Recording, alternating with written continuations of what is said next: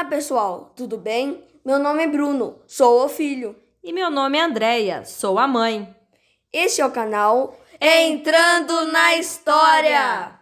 Vamos contar uma história para você. Esperamos que entrem nesta magia. Lá vamos nós!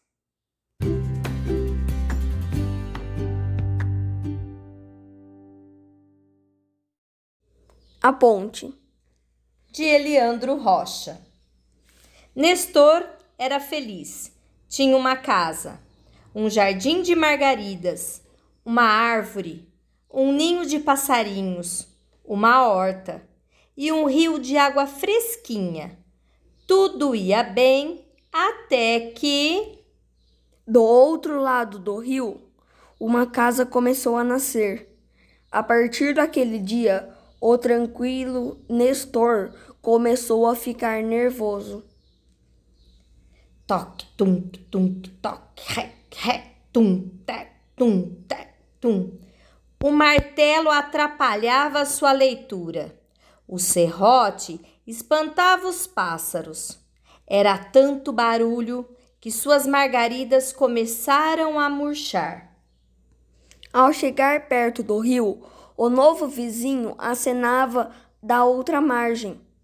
Nestor nem respondeu. Encheu o, o regador e voltou para o jardim. Alguns dias depois, o silêncio se fez presente e ele pôde ler novamente. Leu tanto que acabou dormindo na poltrona. No dia seguinte, ao buscar água, uma ponte estava sobre o rio. Na verdade, meia ponte, pois só alcançava até a metade do caminho.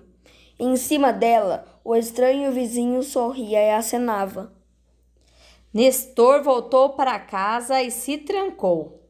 O tempo passou e de vez em quando ele espiava pela janela. Do outro lado, o desconhecido pintava uma tela. Em seguida, conversava com alguém na sala. Enquanto regava seu jardim, ouvia o vizinho, vizinho gargalhar alto. Nestor quase perdeu a paciência, mas o silêncio voltou por dias, nada mais se ouviu.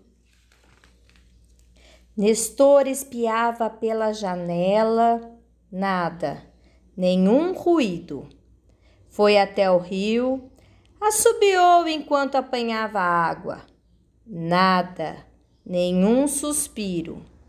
Pegou suas margaridas com os olhos voltados para a casa do outro lado.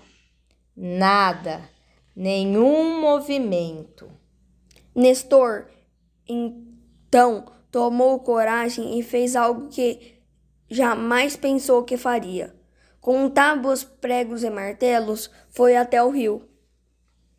Pouco tempo depois, tinha construído uma ponte. Na verdade, meia ponte, que chegou até meia ponte do vizinho. E ele então atravessou o rio. Na janela estavam fechadas. Foi até a porta, virou a maçaneta, clique ela abriu. Ao chegar na sala, uma surpresa. Sobre a poltrona estava a tela pintada pelo estranho e nela a imagem de Nestor. Ele sorriu, encabulado, mas onde estava o dono da casa? Ouviu um barulho no quarto e foi até lá. Ele estava na cama, febre alta, tosse fraca. Nestor fez um chá Aí uma sopinha de legumes da sua horta. O estranho agradeceu. Obrigado, vizinho. Meu nome é José. De nada, eu sou o Nestor. Vou te contar um segredo, Nestor.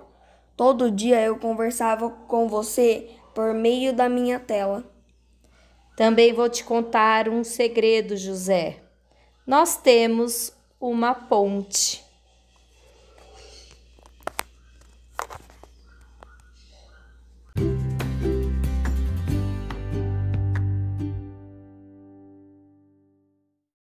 Gostaram da história de hoje? Conseguiram imaginar? Esperamos que tenha se divertido e sonhado conosco. Até breve. Tchau!